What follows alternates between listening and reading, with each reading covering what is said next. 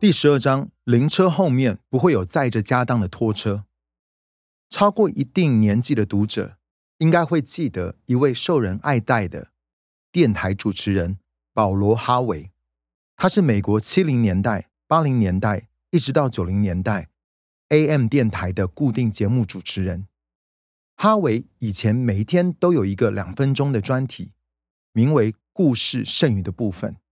在这个节目中，他讲述着。某个名人或是著名事件背后一些鲜为人知的背景故事，他会在每一集的结尾加上一句他的招牌。现在你知道故事剩余的部分了。我第一本书《蒙福人生》的读者们，我有一个重要的背景故事要告诉你们。在那本书中，我分享了一点我好朋友非凡管理的见证。如果你还没有读过《蒙福人生》的话，以下是我所分享的内容。我有一个朋友，几年前赚了三万七千五百美金。那时候，他总是拿出总收入的百分之十。神对他说：“我要你给百分之十五。如果你今年能够给我百分之十五的话，我就会让你的收入翻倍。顺便说一下，如果你明年给我百分之二十的话，我还会再加一倍。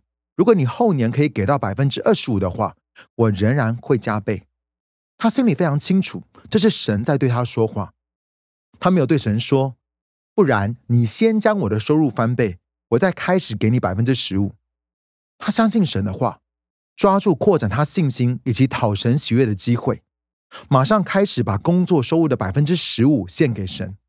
而那一年，他的收入从三万七千五百美金增加到七万五千美金。他再一次相信神的话，开始给出了百分之二十。第二年，他赚了十五万美元。就在这个时候，我第一次遇见了他，我们成为好朋友。而他把这个见证告诉我。第二年，他把自己的奉献提高到百分之二十五，收入增加至三十万美金。我知道这个听起来不可思议，但是我知道这个见证是真的，因为这个人是我的好朋友。在他奉献达到百分之三十的隔年，他赚了六十万美元。一年之后，他把奉献提高到百分之三十五，总收入就是一百二十万美元。在二零一零年，他卖掉公司之前，他一直把百分之五十以上的收入奉献给神的事工。现在他是全职的童工，每一年仍然给出百分之三十到三十五的奉献。我可以告诉你们，这个见证最重要的不在于我朋友给出多少奉献，或者是赚了多少钱。而是神在他心中所做的功，这是一个神的仆人，他并不是出于致富的愿望才开始给予，他的顺服是出自于一颗讨神喜悦，并且愿意被神使用的心。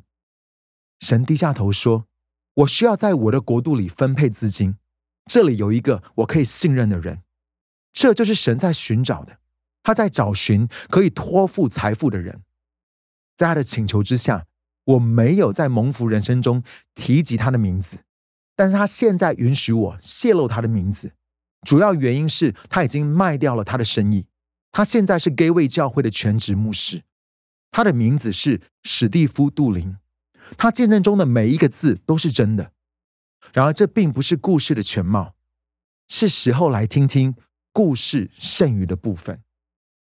我是在神对史蒂夫和他的妻子。梅洛迪说话的几年之后才认识他们。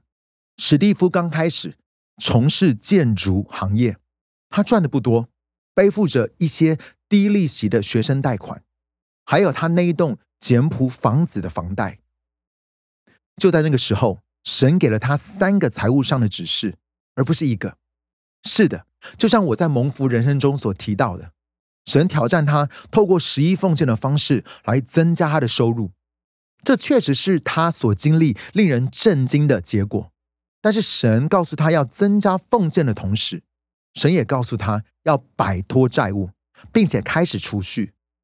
没错，在神指示史蒂夫开始更多奉献在神国度工作中的同时，神也告诉他要还清债务，并开始累积储蓄。